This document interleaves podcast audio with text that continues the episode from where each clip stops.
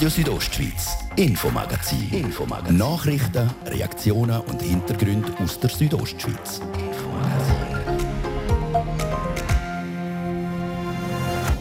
Der letzte Sessionstag vor Junisession ist heute zu Ende gegangen. Ein grosses Thema zu Davos ist der Bericht der Parlamentarischen Untersuchungskommission, kurz PUC. In dem Bericht ist das Unterengadiner Baukartell untersucht worden. Ein Tag nach der grossen Debatte haben wir mit zwei Parlamentariern geredet. Beide sind in der Baubranche tätig. Während der Debatte sagt hier ab und zu schon ein bisschen ein mulmiges Gefühl aufgekommen.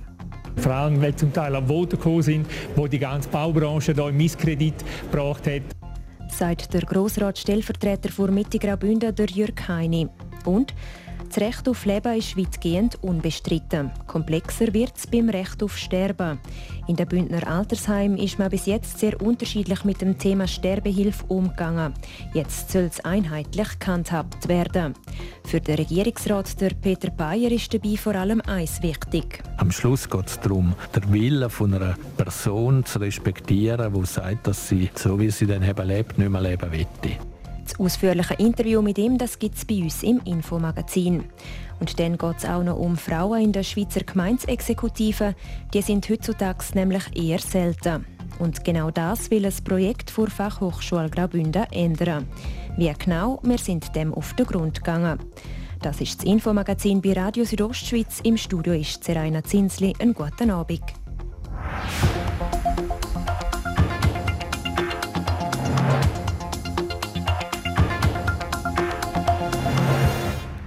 Das Bündner Parlament hat gestern über das Unterengadiner Baukartell debattiert. Grundlage dafür ist der Untersuchungsbericht der Parlamentarischen Untersuchungskommission PUC. An dieser Debatte mit dabei war auch der Jürg Heini. Er ist Grossratsstellvertreter vor Mitte Graubünden und Geschäftsführer vor Heini Bauunternehmung in Rezüns. Der Fabio Theus fragt ihn, wie ist es Ihnen dabei gegangen, Sie, die ja selber in dem Bauwesen tätig sind? Was ist Ihnen da so ein durch den Kopf, für Ihr Gemüt? Wie ist das Ihnen ergangen? Es ist ja eigentlich schon sehr lange her. Das ist ja vor über zehn Jahren zum Teil passiert. Aber gleich, für uns ist es immer noch sehr präsent. Und es war immer noch ein bisschen ein mulmiges Gefühl gewesen, zum Zuhören. Ist bei der Puls mal auch ein bisschen gestiegen, gerade wenn vielleicht Äußerungen gekommen sind, ja, Baubranche im Kanton Graubünden, das ist ein Filz? Das natürlich schon hören wir nicht gerne, weil es stimmt natürlich nicht. Und vor allem, weil zum Teil am Voten gekommen sind, wo die ganze Baubranche da im Misskredit gebracht hat. Wir wissen ja jetzt detailliert, was abgegangen ist und was nicht. Und darum äh, finde ich schon wichtig, dass man das sehr differenziert anschaut. Und der Bericht zeigt eigentlich auch ein sehr differenziertes Bild. Wie ist es so eigentlich ergangen, so in den letzten Jahren, dass Graubünden ein bisschen schlechter Licht dahergekommen ist, wegen dem ganzen Baukartell und so. Ist man da ein bisschen angefeindet worden von außen? Haben Sie das so erlebt? Also am Anfang sicher ist es natürlich für uns sehr schwierig gewesen. Weil ich habe auch Verständnis, oder? Es ist ein Haufen ins Licht der nicht hätte dürfen passieren Und da sind wir natürlich als Branche schlecht angestanden. Auch wenn es nur ein paar wenige sind, da haben wir müssen Verständnis zeigen. Und wir haben aber sicher auch daraus gelernt, alle zusammen, auch als Branche, und haben darum das eigentlich auch gut aufgeschafft als Branche, dass wir da gesagt haben, wir können das äh, für uns aus auch nicht stehen lassen und haben eigentlich so Compliance-Richtlinien für den Bauhauptgewerbe ausgeschafft. Können wir vielleicht auf das noch ein bisschen eingehen? Wie machen Sie das konkret jetzt auch bei Ihren in der Baufirma, dass eben dass überhaupt nie mehr aufkommt, solche Absprachen? Es geht darum, einerseits, dass wir jetzt vom Verband aus werden alle Mitglieder angeschrieben und bedienen mit so Richtlinien. Und die Richtlinien, die nehmen wir rein ins Geschäft, also jede Firma für sich, und dort da mit ihren Kaderleuten, also mit den Bauführern und denen, die kalkulieren, das Ganze durchnehmen, was dürfen wir und was dürfen wir nicht und genau wo sind Grenzen, wo ist es illegal und was nicht. Ist denn jetzt Graubünden auch ein bisschen äh, vom Problemfall zum Musterschüler geworden in dieser Sache? Also ich meine, in der Schweiz sind wir es tatsächlich. Es sind ja verschiedene Gebiete in der Schweiz schon betroffen gewesen, aber ich glaube, so rigoros aufgeräumt hat man wie in Graubünden hat man es nicht. Und sind jetzt da, meine ich, ziemlich führend, was Richtlinien anbelangt. Und nicht nur das, wir haben sogar eine Aussicht, das heißt, wir haben Aussenleute beauftragt, die den Kanton Graubünden von außen beobachten und uns jedes Jahr Bericht geben über die Compliance-Risiken, die aktuell anstehen. Können Sie ausschließen, dass es äh, Preisabsprachen aktuell nicht mehr gibt? Ich kann natürlich nur für mich reden, das ist klar. Äh, ich kann ja nicht für alle reden, weil es sind Gesetze da. Jeder kann sich an Gesetz halten oder nicht. Aber ich glaube, mit den Voraussetzungen, die wir jetzt geschafft haben, in unserer Branche, ist es Voraussetzung da, dass es praktisch nicht mehr möglich ist, dass jeder Unternehmer jetzt und jede Unternehmerin genau weiß, was er darf und was er nicht darf und vor allem, was dem blüht, falls er jetzt nicht an die Gesetze halten dort. Zum Schluss noch, Herr Heini, ähm, der Buckbericht hat ja auch nachgewiesen, dass der Graubündnerische Baumeisterverband zu diesen Vorversammlungen jetzt im Unterengadin aufgerufen hat oder die organisiert hat. Wie geht es Ihnen bei dem Gedanken, wenn Sie wissen, der eigene Verband hat, hat solche Sachen gemacht früher? Also es ist natürlich erstens ist es früher gewesen, und die Vorversammlungen sind ja nicht da gewesen, um per se Absprachen zu machen, sondern es ist mehr um Informationen gegangen und scheinbar haben gewisse Regionen das einfach missbraucht. Aber die Lehren haben wir dann sofort gezogen und auch mit dem Grund, wieso wahrscheinlich wir jetzt so im Verband gut dastehen in der Branche, weil man dort auch klar gesagt hat und dazu gestanden ist, dass früher Fälle passiert sind sagt der Jürg Heini, Grossratsstellvertreter vor Mitte Graubünden und Geschäftsführer vor Heini Bauunternehmung in Rezüns. Als nächstes redet der Fabio Theus mit dem Duasch Fadri Felix. Er ist Bündner FDP-Grossrat und schafft in einem Bauingenieurbüro im Unterengadin. Er hat selber mit dem Adam Quadroni und seiner ehemaligen Baufirma zu tun gehabt. Im Gespräch erzählt er von einem Adam Quadroni, wo offenbar keine Sozialabgaben gezahlt hat, Schulden hatte und mit den Zulieferern Probleme hatte. Auch sagt der Duasch Fadri Felix, dass es noch vor ein paar Jahren ganz normal war, dass sich die Bauunternehmer im Unterengadin an Versammlungen getroffen haben. Vor dem 2004 und äh, vor der 2000er Wende sind ja solche Zusammenkünfte und Absprachen, wie man es jetzt sagen ja sogar legal gewesen. Also sie sind auch gemacht worden, oder? In dem Stil hat man vielleicht angenommen, dass es wirklich ja, untereinander gesprochen worden ist, aber dass in dem Maße so systematisch äh, abgesprochen worden ist, das ist uns unbekannt gewesen. Sie haben gesagt vorhin, dass Sie auch selber Offerte überprüft haben. Hat es da nie Verdachtsfälle gegeben Ihnen im Büro? Nein, wie, wie ich gesagt habe, also grundsätzlich kann jeder Unternehmer äh, die Offerten so ausfüllen, wie er will. Es gibt äh, gewisse Positionen, zum Teil, wo sie äh, einen Rappen rein haben. Das heißt aber nicht, dass es abgesprochen ist und dass irgendwie an anderen Ort die Preise nachher ausgleichen. Ausreißer gibt es immer wieder. Das beruht aber vielfach aus äh, falschen Kalkulationen oder irgendwie Spekulationen. Oder? Und, äh, Gehört Radam Quadroni mit seiner Baufirma auch zu diesen Ausreißern?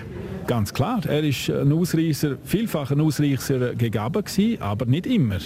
Aber wenn man jetzt da die Betriebsregisterauszüge anschaut, dann ist es auch verständlich, dass äh, wenn einer jetzt keine Steuern zahlt und keine Sozialabgaben zahlt, dann kann er auch günstiger offerieren, oder? Dann muss er das nicht zahlen, scheinbar. Also. Sie haben noch erzählt in Ihrem Statement vorher, dass Sie mal eines Tages ein Telefon bekommen haben im Büro von einem Zulieferer. Herr Felix, was ist dort äh, passiert? Was hat der Zulieferer dort Ihnen gesagt bei dem Telefongespräch? Ja, also grundsätzlich ist nicht mir persönlich jetzt das, das Telefon angekommen, sondern meinem Chef. Und es war ja so, gewesen, dass die Zulieferer ihm einfach kein Material mehr geliefert haben, aus dem Grund, weil er die Rechnungen gezahlt hat. Wieso hat er nicht Rechnungen gezahlt? Weil das sind jetzt die, Aus die Auflistungen. Ich habe jetzt da, das ist der Betriebsregisterauszug von 2011. Ich habe jetzt das alles auf einem Excel also auseinandergenommen und man sieht, auf Bauzulieferer hat er 240'000 Franken Ausstände gehabt.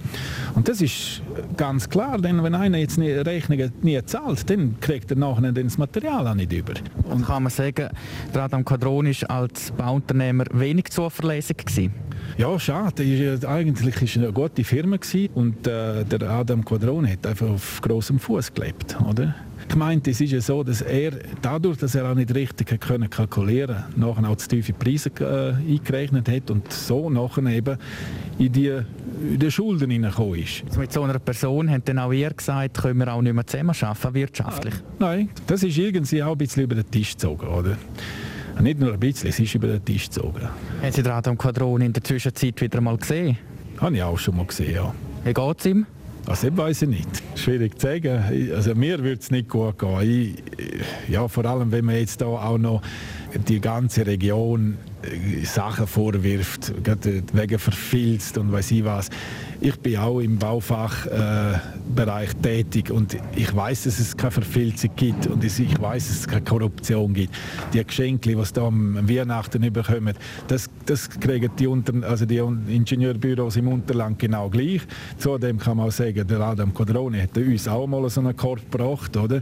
Wir haben ihn rücklings wieder zurückgeschickt. Er soll mal zuerst einmal sauber werden, bevor er uns etwas schenkt. Oder? Sagt der Unterengadiner FDP-Grossrat und Bauingenieur der Duasch Fadri Felix, der während Jahren mit dem Adam Quadroni geschäftlich zu tun hat.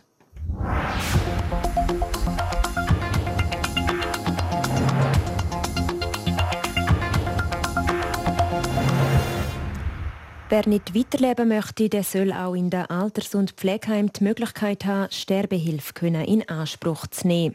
Das will die JUSO Graubünden. Und im Bündner Parlament hat das der SP-Grossrat Pascal Paitsch zuhanden der Regierung im Auftrag formuliert. Die Regierung hat geantwortet und sagt, sie sei gleicher Meinung. Und auch das Parlament sieht es so und hat den Auftrag an die Regierung überwiesen. In der Teilrevision vom Gesetzes vom Gesundheitsgesetz wird jetzt ein Gesetzesartikel hineinkommen, wo die Sterbehilfe in der Alters- und Pflegeheim regelt. Bis jetzt ist die Hilfe in der Heim nämlich unterschiedlich gehandhabt worden. Der Martin De Platzes hat der Regierungsrat Peter Bayer zu dem sensiblen Thema zum Interview getroffen. Die Sterbehilfe ist Privatsache. Läuft die Gesetzesrevision nicht auf eine staatliche Förderung von der Sterbehilfe raus? Nein, ich glaube, das kann man überhaupt nicht sagen. Ich sehe auch nicht, worin das bestehen soll. Erstens sind Alters- und Pflegeheime keine staatliche Institution. Also sie werden insbesondere nicht vom Kanton getragen, sondern allenfalls von der Gemeinde. Zweitens müssen wir einfach die Realitäten sehen. Es ist heute Fakt, dass es Leute gibt, die begleitet sterben wollen. Und wenn das Leute sind, die nicht mehr in ihrer eigenen Wohnung sind oder so, sondern sich in einer entsprechenden Institution aufhalten, dann ist es glaube ich, sinnvoll, dass man eine gesetzliche Regelung schafft, äh, dass sie auch dort, äh, wenn man so will, von dem Angebot können, Gebrauch machen Jetzt Alters- und Pflegeheime haben verschiedene Profile. Warum soll zum Beispiel ein evangelisches oder ein katholisches Heim gezwungen werden, gegen die eigene Überzeugung oder gegen den eigenen Stiftungszweck Suizidhilfe in den eigenen Mauern zu dulden? Also wir wollen niemand zu etwas zwingen. Letztendlich ist es ein Entscheid der betroffenen Personen. Und wir müssen schauen, dass der gesetzliche Rahmen da ist, dass die Leute sich in, quasi in ihrem letzten Willen nicht irgendwo in der Illegalität bewegen. Und ich glaube, das ist das, was im Vordergrund steht und nicht, dass wir irgendeine Institution zu etwas zwingen wollen. Das Pflegepersonal wird zwar nicht zur Sterbehilfe verpflichtet, aber steigt da nicht der Druck, das als Option selber auch anzubieten? Ich glaube, Sterbehilfe in dem Sinne ist in dem Rahmen möglich, wo in der Schweiz gesetzlich geregelt ist, nach den Vorgaben vom Bund. Auch, auch da, wir haben ja klar gesagt, wir zwingen da niemand zu etwas.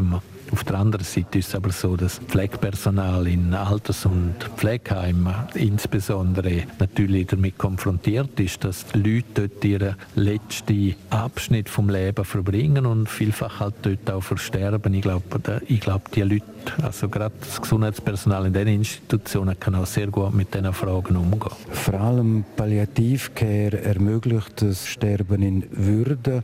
Wenn der Sterbehilfe jetzt Tür und Tor geöffnet wird, erhöht das nicht der Zugzwang, der gesellschaftliche Druck auf die Heimbewohner. Ist das ethisch verantwortbar oder eher unwürdig? Also ich glaube, das ist jetzt maßlos überzeichnet, wenn man sagt, Sterbehilfe werde durch Tür und Tür geöffnet. Am Schluss geht es darum, der Wille von einer Person zu respektieren, die sagt, dass sie so wie sie dann eben lebt, nicht mehr leben will.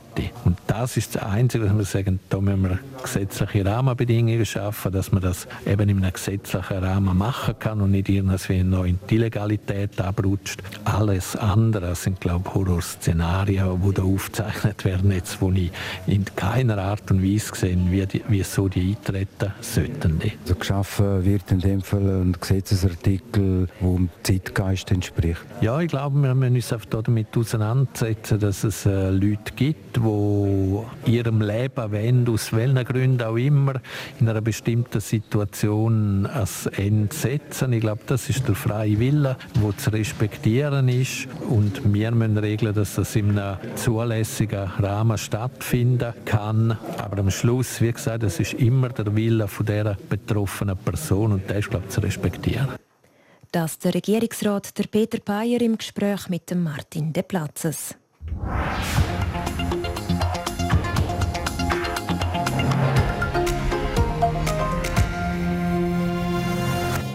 Das ist Radio Südostschweiz mit dem Infomagazin. Frauen in der Schweizer Gemeinsexekutive, das ist eher ein seltenes Bild. Ein Projekt der Fachhochschule Graubünden will das ändern. Der Frauenanteil soll wachsen. Wie genau, das hören wir im zweiten Teil vom Infomagazin. Ihr hört Radio Südostschweiz. Kurz vor der halben sechs haben wir es jetzt und darum werden wir kompakt informiert vom Gian Andrea Accola. Markus Gaduff wird Bündner Regierungspräsident 2022. Der Große Rat hat den 47-Jährigen heute mit 91 gültigen Stimmen gewählt. Neun Stimmzettel wurden leer abgegeben. Gaduff ist seit 2019 Teil der Kantonsregierung. Der Lugnetzer ist Vorsteher des Departementes für Volkswirtschaft und Soziales. Jan Koch wird neuer Präsident der Cura SVP. An der Versammlung vom 10. Juni wurde der 36-Jährige zum neuen Präsidenten gewählt.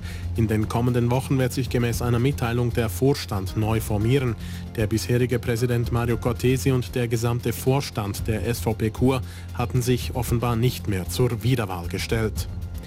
Die Polizei in Südafrika untersucht den Tod von 20 Männern.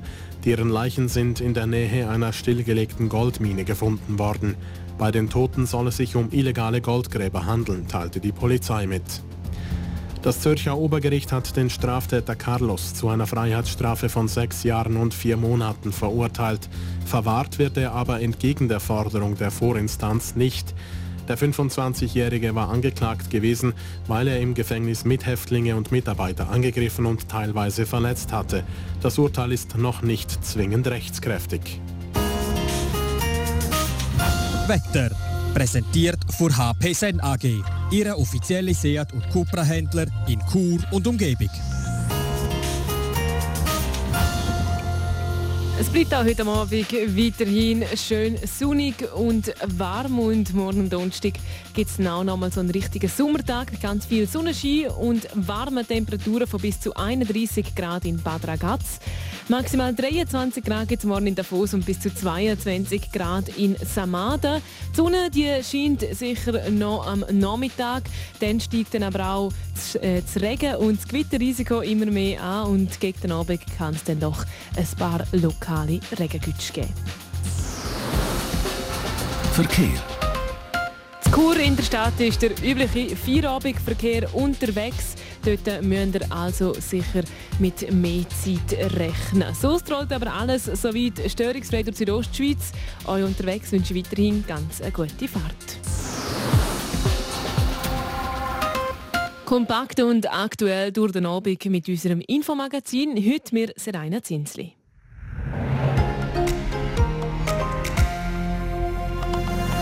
Radio Südostschweiz, Infomagazin. Infomagazin. Nachrichten, Reaktionen und Hintergründe aus der Südostschweiz.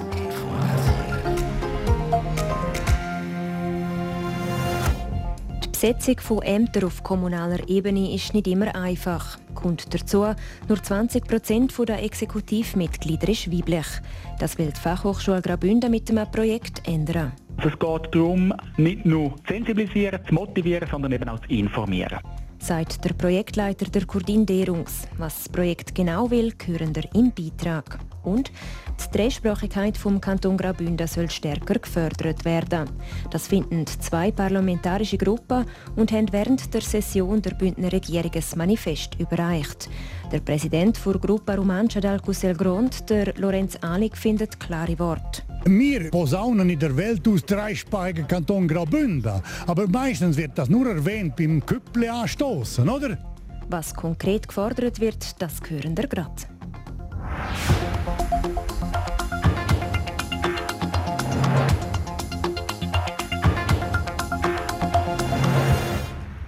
Frauen in der Schweizer Gemeinsexekutive sind eher ein seltenes Bild. Das probiert das Projekt Promo Femina vor Fachhochschule Graubünden zu ändern.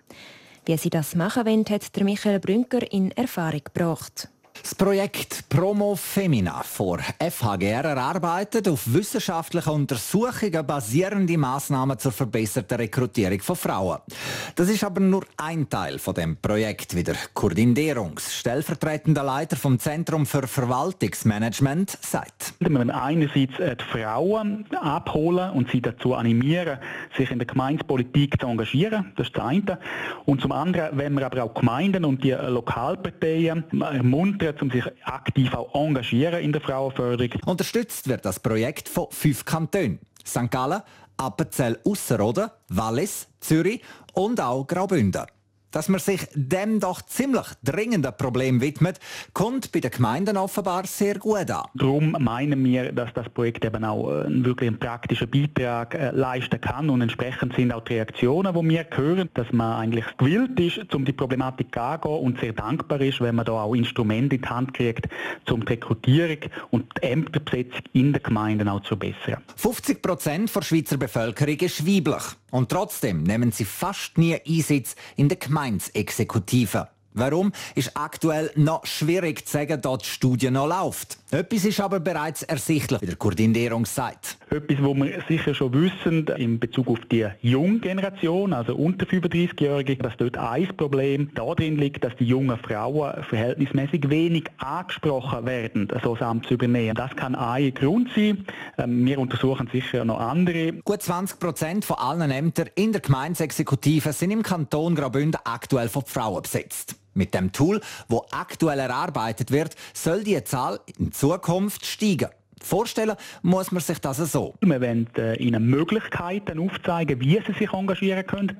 Es geht auch darum, zum einen Informationsbedarf zu decken. Also die Frage, wie sieht der Kandidaturprozess aus? Wie sieht das Amt überhaupt aus? Was sind die Aufgaben? Also es geht darum, nicht nur zu sensibilisieren, zu motivieren, sondern eben auch zu informieren. Am Schluss sollte natürlich das bestmögliche Produkt rauskommen. Darum ist es wichtig, dass man schon bei der Entwicklung auch die Praxis mit einbezieht. Wir haben zwei Ansätze, also indem wir eben die kantonalen Gleichstellungsbüro äh, von diesen Kantonen auch mit einbeziehen in der Entwicklung. Wir werden im Zug vom Projekt selber auch ähm, Workshops durchführen mit Frauen, mit Frauen und Organisationen, dass die sich selber können einbringen ihre guten Beispiele an Massnahmen einbringen können. Die werden wir dann auch auf dem Online-Tool präsentieren auch. Damit das Tool dann aber auch den gewünschten Effekt hat, muss es auch bei den zukünftig politischen aktiven Frauen ankommen. Darum wird auch daran geschaffen, wie der Koordinierung sagt. Zur Verbreitung ähm, ist klar, brauchen wir eine breite Allianz. Wir hoffen, dass da eben auch unsere Partnerorganisationen mit ihren Gleichstellungsbeauftragten aus den Kantonen behilflich sein können. Und zusammen mit dem Gemeindeverband, wo man da auch erwähnen darf, ähm, meinen wir, dass wir in die relevanten Zielgruppen Gruppen von Frauen, von Gemeinden und auch von den Lokalparteien ähm, gelangen können. Was noch zu sagen ist, dass die Frauen so untervertreten sind, liegt nicht daran, dass sie nicht gewählt werden, sondern eben weil einfach das Angebot viel zu klein ist. Von einer Diskriminierung durch die Wählerschaft kann also nicht ausgegangen werden. Und eben das Projekt Promo Femina, das ist heute auch im Grossen Rat Thema gewesen. Dabei hat vor allem etwas interessiert. Ist das Tool denn nur für Gemeindepräsidentinnen oder auch für andere politische Amtsträgerinnen angedenkt? Nochmal der Michael Brünker. Die Bündner Regierung hat sich mit den Gemeindepräsidentinnen vom Kanton austauscht. Das geht aus einer Medienmitteilung hervor. Sie wollen die Studie Promo Femina noch durch Netzwerkanalysen ergänzen. Dazu hat zur Caesar FDP-Grossrätin Gabi Thoman Frank aber Fragen gehabt. Bevor Ihr Parteikollege, der Regierungsrat Christian Rathgeb, auf die Fragen eingegangen ist, hat er noch etwas klargestellt, was die Situation angeht. Die Besetzung der Behörden auf kommunaler Ebene ist nicht immer einfach. Die Bereitschaft, öffentliche Ämter zu übernehmen, scheint tendenziell in den letzten Jahren eher abgenommen zu haben. Die Tendenz gilt zu stoppen. Darum setzt der Kanton alles daran, dass sich die Frauen besser politisch engagieren können. Darum verfolgt man das folgende Ziel mit deren Analyse. Das Projekt Promo Femina hat sich zum Ziel gesetzt, das politische Engagement von Frauen auf Gemeindeebene zu steigern. Als weiteres Ziel soll durch die Unterstützung bei der Ämterbesetzung sichergestellt werden, dass Gemeinden langfristig funktionsfähig bleiben. Damit soll das Milizsystem, das in der Schweiz tief verwurzelt ist, gestärkt werden, so der Christian Rathgeb weiter. Damit das Realität werden kann, müssen Massnahmen ergriffen werden. Und da gibt es schon ein paar mögliche Ansätze. Flexible Arbeitsformen, neue Führungsmodelle, Einsatz digitaler Sitzungs- und Arbeitstools, Mentoring-Programme und so weiter. Das Projekt Promo Femina ist jetzt noch um eine Netzwerkanalyse ergänzt worden, und zwar auf Regierungsinitiative. Was die genau will, hat der Christian Ratgeber im Grossen Rat ausgeführt. Das Zusatzmodul Netzwerkanalyse will spezifisch für den Kanton Graubünden den Themenbereich Milizpolitikerinnen und ihre Netzwerke vertiefen und dabei ausgewählte Maßnahmen diskutieren. Ausgangspunkt sind die Analyse bestehender Netzwerke und Angebote für Milizpolitikerinnen im Kanton Graubünden. Konkret werden die wichtigsten Netzwerkorganisationen und Anlässe formell und informell identifiziert und in einer kantonalen Netzwerklandkarte visualisiert. Damit aber nicht genug. Man drückt aufs Gas von Seiten der Bündner Regierung. Zudem werden drei regionale Workshops mit Milizpolitikerinnen und interessierten Frauen durchgeführt. Geplant sind diese in Kurt, Davos, dem Engadin und der Soselva. Als Ergebnis resultieren die Stärken und Schwächen sowie die Chancen und Gefahren für die Netzwerkentwicklung für Milizpolitikerinnen sowie Verbesserungsmaßnahmen. Die werden öffentlich zugänglich gemacht und das circa im Frühling 2022. Wer aber profitiert von dem Projekt? Nur Gemeindepräsidentinnen oder doch auch noch andere politische Amtsträgerinnen?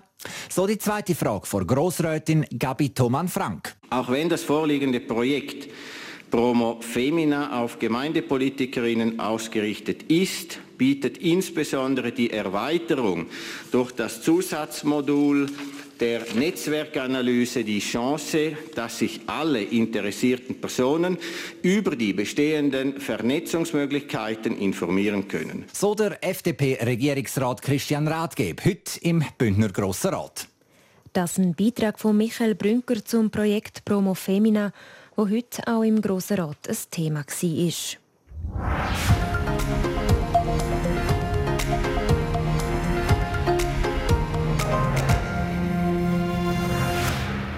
Auch diese Session vom Grossen Rat ist nicht drum herumgekommen. Wieder einmal ist die Mehrsprachigkeit im Kanton Graubünden ein Thema. Das, weil die Bündner Regierung ein Manifest von zwei parlamentarischen Gruppen überreicht gekriegt hat. Mehr dazu jetzt von Michael Brünker. Die Dreisprachigkeit vom Kanton Graubünden soll stärker gefördert werden. Das fordern die italienischen und romanischen Vertreter im Grossen Rat. Das Manifest verlangt eine bessere Umsetzung vor geltender Sprachengesetzgebung. Laut dem Präsident der Gruppa Romancia dal Cusel Grand, am Lorenz Alig, lässt die nämlich zu wünschen übrig. Wenn ich zum Beispiel schaue, im Dorf Pigneu ein Straßensignal in Deutsch aufgestellt wird und ich natürlich muss intervenieren, dann muss ich sagen, dann ist das noch bei weitem nicht durch. Genau diese Dreisprachigkeit soll nicht nur auf dem Papier bestehen, sondern sie soll auch gelebt werden. Ja, das ist Identität und das ist unsere Kultur. Meine, wir posaunen in der Welt aus die viersprachige Schweiz, dreisprachige Kanton Graubünden, aber meistens wird das nur erwähnt beim Küpple anstoßen, oder? Die Hoffnung an das Manifest ist, dass sich endlich etwas tut in dieser Richtung. Zudem stützt man sich auf Ergebnisse aus Bern, wie der Lorenz Alex sagt. Nach dem Rapport Glaser im Auftrag vom Bund, dass wir Parlamentarier ein bisschen Druck drauf geben, damit es umgesetzt wird. Dass die Sprachengesetzgebung endlich umgesetzt wird, ist auch Maurizio Michael, Sekretär der Deputazione Grigione Italiana del Gran Consiglio, ein Anliegen. Es geht eigentlich um eine Sprachenkultur in unserer Politik allgemein zu integrieren. Und äh, wir merken vielmal, dass es vielleicht interessante und wichtige Schritte macht, aber dass man immer wieder etwas vergisst und äh, meistens vergisst man auch Sprache. Die Förderung von Mehrsprachigkeit bietet sehr viele Vorteile und zwar nicht nur aus kultureller Sicht. Wenn wir mit diesen Sprachen etwas erreichen, erreichen wir für die Vielfalt des Kanton, aber auch in wirtschaftlicher Hinsicht eventuell neue Chancen und neue Möglichkeiten. Ob das Manifest das gewünschte Ziel voranbringt, das bleibt abzuwarten. Ihre Sicht auf die Situation haben die beiden Gruppen bei der Bündner Regierung jetzt einmal platziert. Ob es der gewünschte Effekt hat, wir bleiben dran. Das ist ein Beitrag von Michael Brünker zum Manifest, wo gestern der Bündner Regierung übergeben worden ist und verlangt, dass die Dreisprachigkeit vom Kanton Graubünden stärker gefördert wird. Radio Südostschweiz Sport. Beim Sport heute Abend kommt man natürlich nicht daran vorbei. Die Fußball-EM. Gian Andrea Akola mit den Meldungen. Ja, da widmen wir uns zuerst einmal am Spiel vom Nachmittag. Finnland hat gegen Russland gespielt und mit 0 zu 1 verloren. Der siegbringende Treffer den hat der Alexei Miranchuk in der Nachspielzeit von der ersten Halbzeit gebucht. Da dabei ist es dann geblieben und Russland meldet sich also im Kampf um die Achtelfinalplätze wieder zurück. Im zweiten Spiel vom Tag bei der Fußball-EM treffen Baku, Türkei und Wales aufeinander. Die Ausgangslage ist spannend. Keiner kann sich heute leisten, nur hinein reinzuhocken, weil Wales hat im Startspiel gegen die Schweiz ja nur einen Punkt geholt. Die Türkei ist gegen Italien sogar ganz leer ausgegangen. Aus Schweizer Sicht wäre es unentschieden wohl das beste Resultat. Es wird beiden anderen Teams nämlich nicht wirklich weiterhelfen. Das Spiel das fängt am Punkt 6 an. Und die Schweiz die hat dann ab dem 9 wahrscheinlich alle Hände voll zu tun. Zu Rom im Olympiastadion kommt es zum Duell mit Italien, wo gegen die Türkei spätestens ab der zweiten Hälfte völlig überzeugt hat. Die Ausgangslage vor dem zweiten Gruppenspiel. Mit einer Niederlage gegen Italien wird Achtelfinale Finalquali für die Schweiz zwar immer noch möglich, der Druck würde aber vor dem letzten Gruppenspiel gegen die Türkei markant ansteigen. Und wie fest ist natürlich auch davon abhängig, was Türkei und Wales dann am 6. gegeneinander machen. Wechseln wir zum österreichischen Team. Der Österreicher Marco Arnautovic der verpasst morgen das Spiel gegen Holland. Der 32-Jährige ist von der UEFA nämlich für ein Spiel gesperrt worden, weil er bei seinem Torjubel gegen Nordmazedonien einen Gegenspieler, den Esjan Alioski, beleidigt hat. Und noch Tennis. Für den Roger Federer ist beim Rasenturnier von Halle schon im Achtelfinalschluss gegen den Kanadier Felix Auger Aliassim taucht der Basler mit 6 zu 4, 3 zu 6 und 2 zu 6. Nach dem gewonnenen Startsatz hat der Federer in seinem eigenen Aufschlagspiel stark abgebaut wo am Kanadier dann endlich ein Break gelungen ist, ist beim Schweizer nachher nicht mehr viel gegangen. Weiter geht's für den Federer ab dem 28. Juni mit dem Grand Slam Turnier von Wimbledon. Besser gelaufen ist es heute der Belinda Bencic beim Rasenturnier zu Berlin. Gegen die Kroatin Petra Martic gewinnt die Italierin problemlos mit 6 zu 3 und 6 zu 4. Für den Sieg hat sie knapp anderthalb Stunden gebraucht. Im Viertelfinale wartet jetzt die Russin Ekaterina Alexandrova. Sport. So viel für heute. Das Infomagazin gibt es vom Montag bis Freitag jeden Abend ab dem Viertel ab 5 Uhr bei Radio Südostschweiz. Auch jederzeit im Internet unter rso.ch zum Nachlesen und auch als Podcast zum Abonnieren. Am Mikrofon war Seraina Zinsli. Einen schönen Abend.